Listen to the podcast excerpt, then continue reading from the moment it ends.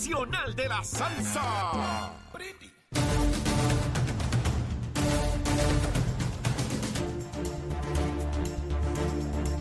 Y estamos de regreso, mis amigos, aquí en Nación Z Nacional. Miren, me están escribiendo hasta del estado de Virginia.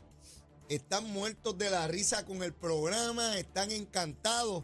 Bueno, es que tengo esas ocurrencias, tengo esas ocurrencias. Pero miren, antes de continuar quemando el cañaveral, y ya está aquí el senador William Villafaña, que es un hombre serio, ah, tengo que ponerme serio ahora. Este, vamos con los titulares y Carla Cristina. Buenos días, soy Carla Informando para Nación Z Nacional de los titulares. El gobernador Pedro Pierluisi confirmó que no ha solicitado la suspensión temporera de la aplicación de las leyes de cabotaje en medio de la emergencia y se expresó confiado en que el tanquero que transporta 307 mil barriles de diésel y que flota a cuatro millas náuticas de la costa de Guayanilla reciba la dispensa del gobierno federal para atracar en la isla y en otros temas, según el portal que creó el gobierno para ofrecer información sobre la emergencia provocada por el huracán Fiona. La cifra de las muertes asociadas al paso de este fenómeno natural por la isla se elevó a 21 de estos fallecimientos. Uno se calificó como directo y siete como indirectos. Otros 13 se encuentran aún bajo investigación. Y según información ofrecida en el mismo portal, al momento un total de 979.018 clientes de Luma Energy ya cuentan con el servicio de energía eléctrica. Esta cifra representa el 67% de los clientes. Por su parte, el director de manejo de emergencias y crisis del consorcio, Abner Gómez, insistió en que la meta de Luma es que este viernes el 91% de los clientes disfrute del servicio. Y en temas internacionales, tras siete años cerrada, ayer reabrió la frontera entre Colombia y Venezuela, mientras varios grupos y partidos de oposición en Colombia se manifestaron en varias ciudades del país para solicitar al presidente Gustavo Petro que revise las propuestas al código electoral, la reforma laboral, el aumento del precio de combustibles, el cobro de impuestos por plásticos y la reforma tributaria. El mandatario, por su parte, se dijo que siempre estará y respetará el derecho de los ciudadanos a expresarse. Para Nación Z Nacional, se informó Carla Cristina. Les espero mi próxima intervención aquí en Z93. Sin pelos en la lengua. Es esa otra cultura, la cultura de la violencia, donde ver asesinar a alguien es algo muy sencillo.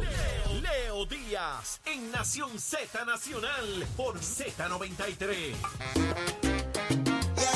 Estamos, mis amigos. Miren pantalla, ahí está el fuego prendido. Mire, Leito Díaz llega de 8 a 10 de la mañana en Nación Z Nacional. Busque nuestra página de Facebook de Nación Z. Eh, anote ahí, haga sus comentarios, diga sus cositas, a favor o en contra, abstenido, lo que usted quiera. Eso es importante. De igual manera, estamos en FM. Z93, la emisora nacional de la salsa en el 93.7 y la aplicación La Música. Bájela, bájela. Es la aplicación La Música. Ahí está con nosotros como todos los martes, bueno, como casi todos los martes, porque a veces tiene compromisos fuera de Puerto Rico o en la legislatura y pues, esos días pues se excusa y no cobra dieta. Mentira, aquí no pagamos dieta, esto es de gratis totalmente. Está con nosotros William Villafañe. Saludos, senador. Saludos para ti, Leo. Saludos para los amigos aquí en el estudio y para todos los que nos están viendo a través de, de Facebook y la plataforma eh, en que transmitimos y a través de Seguro. Z93.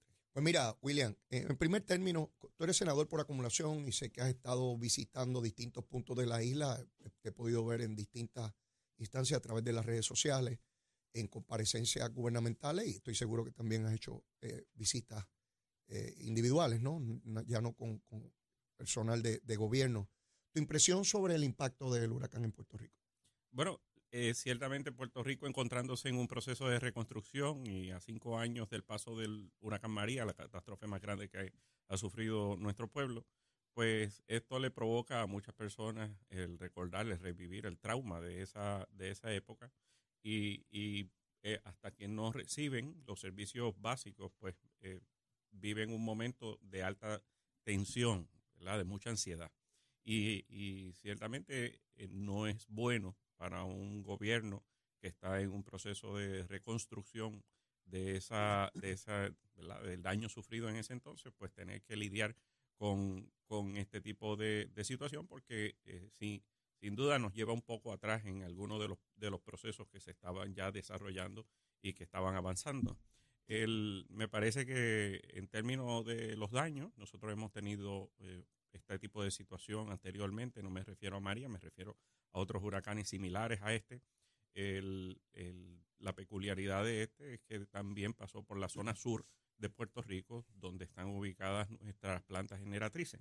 Y allí pues es donde el daño realmente eh, ocurrió, eh, es severo. Por eso es que hay personas que pues tienen el tendido eléctrico cerca de su casa sin ningún tipo de daño, pero eso no significa que no haya daño en el área donde pasó el huracán, que de hecho sale a relucir que hay un estimado solamente en ese eh, tendido eléctrico de un daño de alrededor de 300 millones de dólares, que no es poca cosa. Así que eh, me parece que el gobierno ha estado haciendo el trabajo. Este tipo de reacciones que vemos particularmente en los alcaldes no es otra cosa que es representativo de la atención de la ansiedad que, eh, que viven también eh, las comunidades y los ciudadanos enmarcados dentro de la realidad de lo que pasó hace algunos años. Ah, se le ha dado la expectativa a mucha gente de que estarían meses sin el servicio eléctrico. Entonces, el que, el que recibió ya el servicio eléctrico, pues eh, dice, ve acá, pero yo creía que esto era para más tiempo. Eh, el que no lo ha recibido, piensa que va a ser por mucho tiempo, por demasiado tiempo.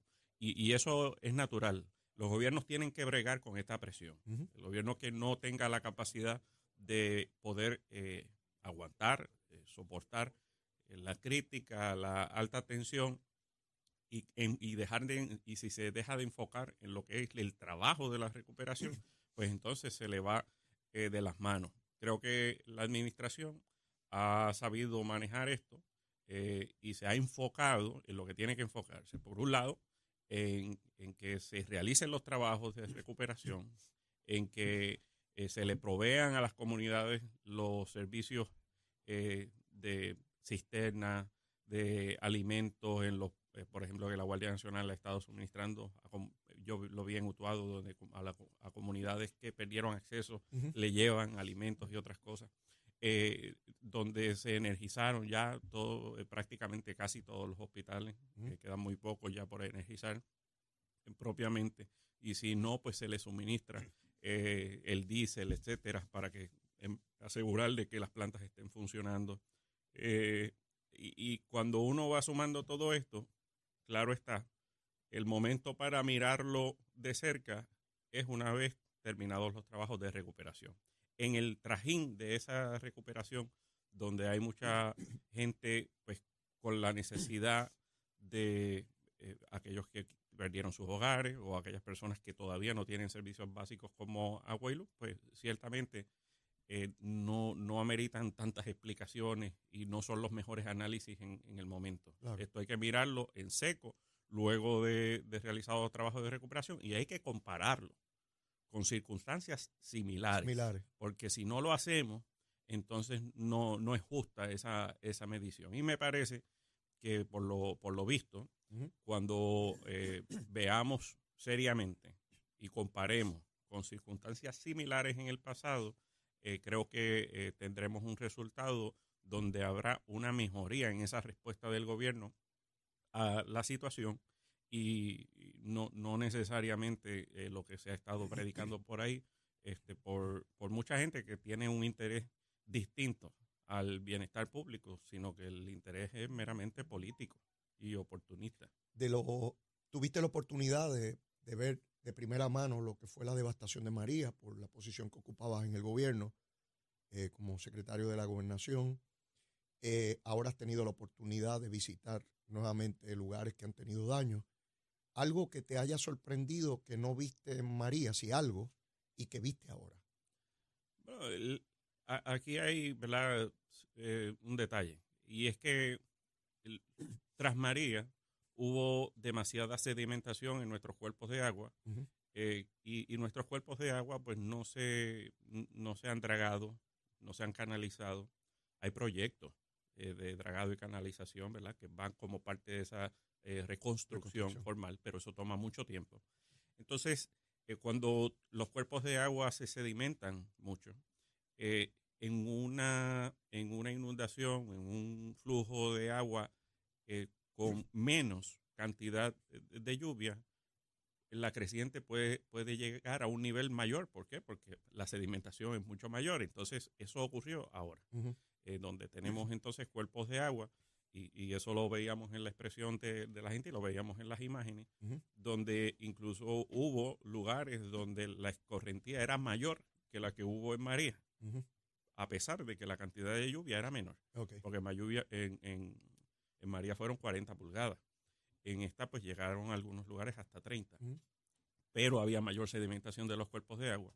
Estas son eh, situaciones que sí son bien complejas porque eh, donde ocurrió particularmente pues fue en las zonas donde están las plantas generatrices. Y entonces el, el, el sistema eléctrico pues funciona pues como, como funciona la electricidad en la casa. Pues, bla, bla. No, no es lo mismo la bombilla en el cuarto. Eh, y, y uno dice, pues ¿por qué no prende la bombilla? A lo mejor hay un problema en el contador, a lo mejor hay un problema en el panel eh, de, de la casa y, y no lo estamos viendo. Eh, ahí es donde tiene que, que hacerse el trabajo y eso es lo que se está haciendo. Yo verifiqué, porque una de las cosas que uno tiene que verificar, por ejemplo, en esto es el caso de la electricidad, la cantidad de recursos dispuestos para eh, atender la situación. Y ahí, eh, por lo menos la información que ha sido provista, y no solamente provista, sino que uno lo ha visto en la calle porque uno ha transitado por, por las carreteras y ha visto las brigadas Mm. eh, de Luma eh, trabajando. Hay sobre 2.000 eh, empleados trabajando en el campo, en el field, sobre 660 brigadas dispuestas eh, reconstruyendo esa, esa situación. Y, y uno no tiene que ir muy lejos. Para el tiempo de María, eh, la Autoridad de Energía Eléctrica lo que tenía disponible eran alrededor de una eh, de, de uno hasta un máximo de 900 efectivos. Entonces, ya ahí de por sí tenemos más del doble respondiendo de inmediato. Recursos humanos. De inmediato, exacto. Esto, esto es un paso eh, importante. Fíjate, ¿Por qué? Porque, tú, porque eres, tú eres el primero que, que escucho explicar ese, esa contabilidad de cuántos recursos teníamos dispuestos y disponibles al momento de María por parte de lo que era la Autoridad de Energía Eléctrica, eh, tanto en la, en la generación como en la distribución. O sea, Luma no existía ni se pensaba que fuera a existir. Eh, ¿Cuántos eran los recursos versus los recursos que tenemos hoy estando Luma? así mismo.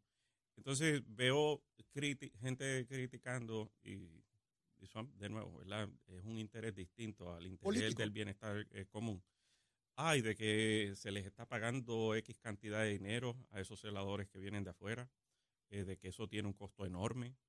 Eh, pues mira, el, la, la declaración de desastre permite, y aún con, ¿verdad? con, la, con el waiver que dio el presidente, la, la dispensa que dio el presidente para que se cubra hasta el 100% de esa recuperación por 30 días, todo lo que se gaste, eh, y obviamente tiene que evidenciarse, y eso requiere un papeleo, eh, y es responsabilidad de Luma cumplir con ese papeleo.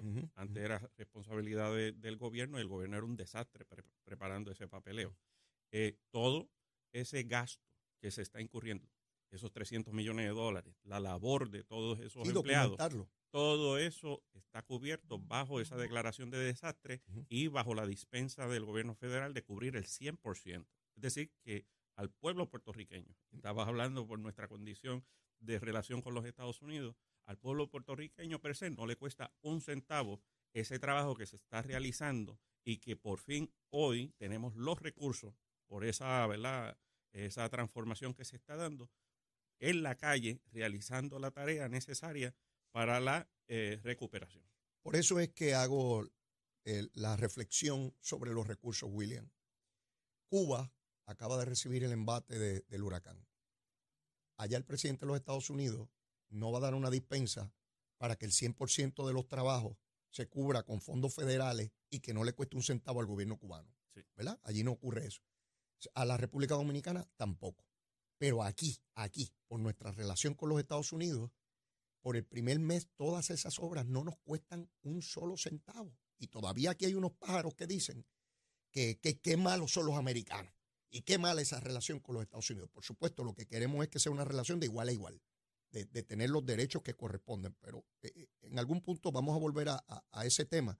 pero quiero que, evaluemos en esta etapa lo que ha sido la discusión con relación a Luma, que, que se torna obsesiva y política asfixiante, porque no te deja ver la realidad, o por lo menos en, el alboroto. Hoy no tenemos energía eléctrica todavía en un gran sector de la población, no por Luma, es que las plantas no están generando la, la- la- energía que se supone generen. Y está Josué Colón con, con una enorme cantidad de- de recursos de la autoridad dando el todo por el todo. No duermen tratando de levantar esas plantas que en su inmensa mayoría son máquinas antiquísimas. Son máquinas que tienen décadas, que no se les dio mantenimiento, que comienzan a trabajar y le explota una cosa aquí, le explota una cosa allá. Así que tenemos miles de postes y millas de distancia en cables puestos allí, pero no tienen energía porque no lo produce la Autoridad de Energía Eléctrica. Y, y, y tú escuchas alcaldes y políticos, pero mira, pero si aquí no cayó nada, aquí no hubo viento, aquí no hubo inundación, y porque yo no tengo luz, es que no. Ah, y llegan al absurdo de decir que es que no le quieren poner luz, como si hubiese alguien malévolo en algún lugar determinando en una reunión, déjalo sin luz, déjalo sin luz. Mira el problema serio que tenemos con esa autoridad, con esa deuda enorme que no se acaba de finiquitar ante la juez Swain y, las conversaciones que hubo, eh, donde están esas máquinas obsoletas eh, eh, porque no tenemos suficiente energía. Sí. Planteaste eso y, ¿verdad? Tiene, tiene, es muy cierto. Y, y las personas de- deben entender lo siguiente. Planteamos, ¿verdad?, que están las plantas generatrices, el grueso de ellas están en la zona sur donde realmente ocurrieron los daños. Esas eh, plantas generatrices tienen, tienen una conexión, ¿verdad? Esa conexión al sistema de transmisión. Eh, esa- esas eh, conexiones, ahí eh, hay una parte que corresponde sí a, a Luma, eh, donde hay daños severos. Fíjate la particularidad. Para esta ocasión, el gobierno, no el gobierno, eh, Luma per se, ya tenía eh, en inventario los almacenes de equipo, de piezas, eh, todo eso estaba disponible aquí. Para María, los almacenes estaban Vacíos. vacíos, no había disponible.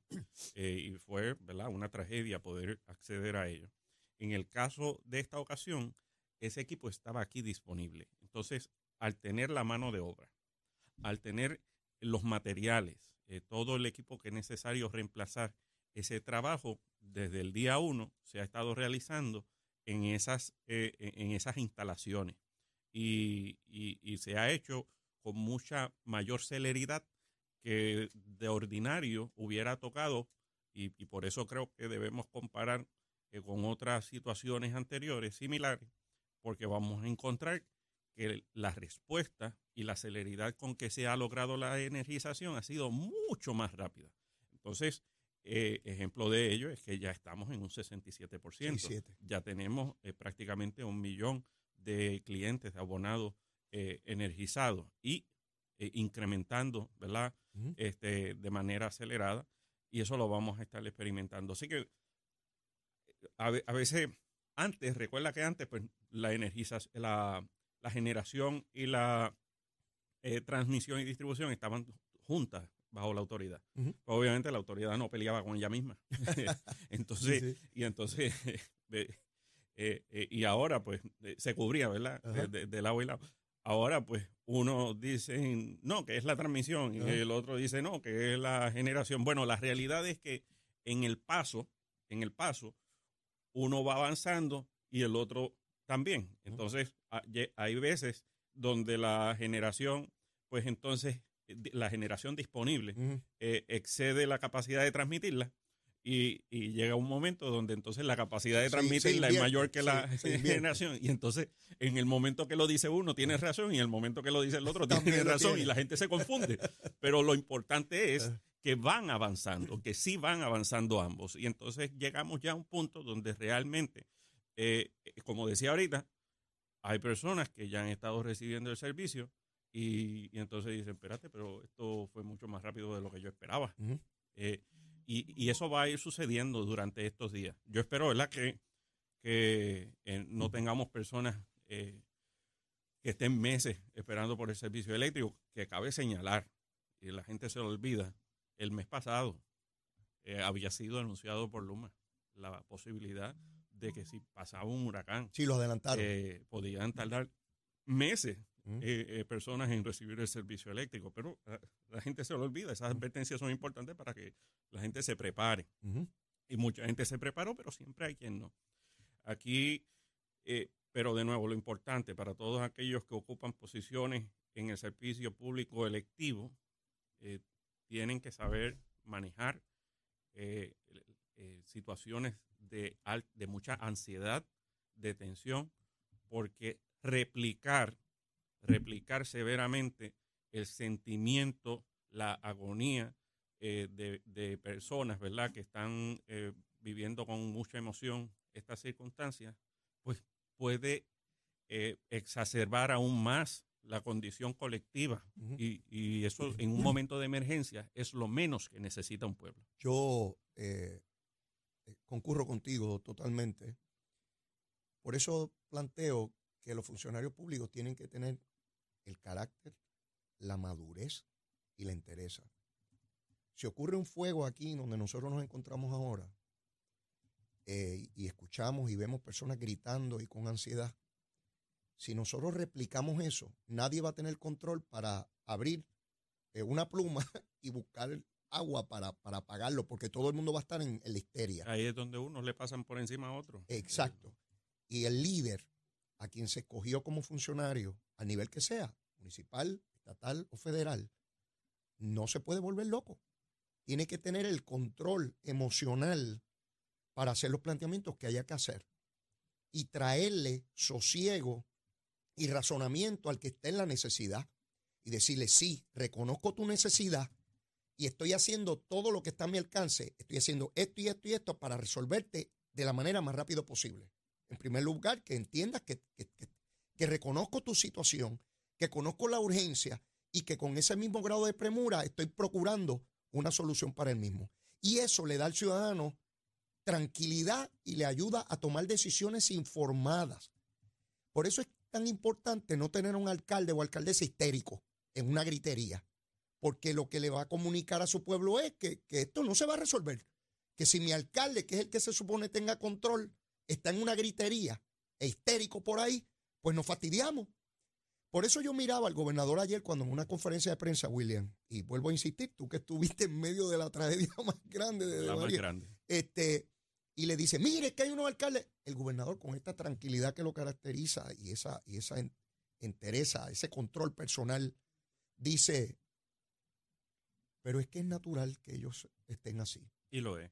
porque ellos están tratando de hacer un reclamo a base de lo que vende su pueblo, y yo lo entiendo. Y sienten la presión de que el, alcalde vecino pues Eh, eh, hizo esto y, el, y la gente le dice, mira, pero fulano. ¿A, a- qué le Sí. estás reclamando? Y tú no reclamas, sí, tú tienes que hablar. Entonces, algunos acaban reclamando necesariamente no, no porque tengan la urgencia que tiene el otro, sino porque la gente va a decir, ay, pues tú no hablaste, es que aquí nadie necesita. Y yo vi con la tranquilidad con que el gobernador tramitó eso, eh, y me impresiona porque demuestra, pues, por lo que ya yo conocía de él, ¿verdad? Claro. la madurez eh, y, el carácter para poder bregar. Mientras hay un montón de gente en una gritería, absur- él está enfocado en promover resultados. Él sabe dónde tiene que accionar. Y yo lo recuerdo en la campaña, eh, la de la primaria. Eh, en ocasiones nos reuníamos, todo el mundo sabe que yo ayudé en ese esfuerzo, no es ningún secreto. Eh, y a veces en las discusiones y conversaciones, vamos, espérese un momento, un momento, vamos a enfocarnos. Y traía al grupo a enfocarse. Porque tú sabes que en estas cosas, pues todo el mundo Claro. trae distintos elementos. Claro. Y él volvía y traía a enfocarse, a enfocarse, porque tú te puedes desviar por, la, por, la, por los reclamos de tu partido, por los reclamos de la oposición, por los reclamos de la opinión pública, pero tú no te puedes dejar desenfocar, porque pierdes, pierdes el centro eh, de la discusión. Pero William, después de la pausa, vamos a seguir con este y otros análisis. Recuerda, William, que después que vengamos, la recomendación de almuerzo, que es importante. Claro que sí. Así que llévatela, chero. Buenos días, soy Carla Cristina informando para Nación Z Nacional. En el tránsito continúa el tapón en la autopista José Diego entre Toabaja y Bayamón, igualmente la PR5 a la altura de la intersección con la carretera número 2 que está taponada también entre Sochville y Caparra, igualmente la avenida Lomas Verdes entre la American Military Academy y la avenida Ramírez de Arellano, la 199 en la zona de Cupé y esto en la salida hacia la 52. El expreso Valdeoriotti de Castro cerca de la entrada al túnel Minillas en Santurce presenta algo de congestión y la 30 entre Juncos y Gurabo y está pesada la autopista Luis Aferré desde antes de la zona de Montelledra hasta el área del Señorial, esto debido a un accidente vehicular reportado más temprano en la zona. Más adelante actualizo esta información para ustedes. Ahora pasamos con el informe del tiempo. El Servicio Nacional de Meteorología nos informa que en el mar hoy se espera que tengamos oleaje de hasta 6 pies con vientos moviéndose del este a velocidad de 10 a 15 nudos, por lo que se exhorta a los operadores de pequeñas embarcaciones a que ejerzan precaución al navegar. Además, existe un riesgo alto de corrientes marinas para la costa norte del país y la isla municipio de Culebra, por lo que se recomienda a los bañistas que se mantengan alejados de estas playas. Más adelante les comparto el pronóstico del clima para Nación Z Nacional. Les informó Carla Cristina. Les espero mi próxima intervención aquí en Z93.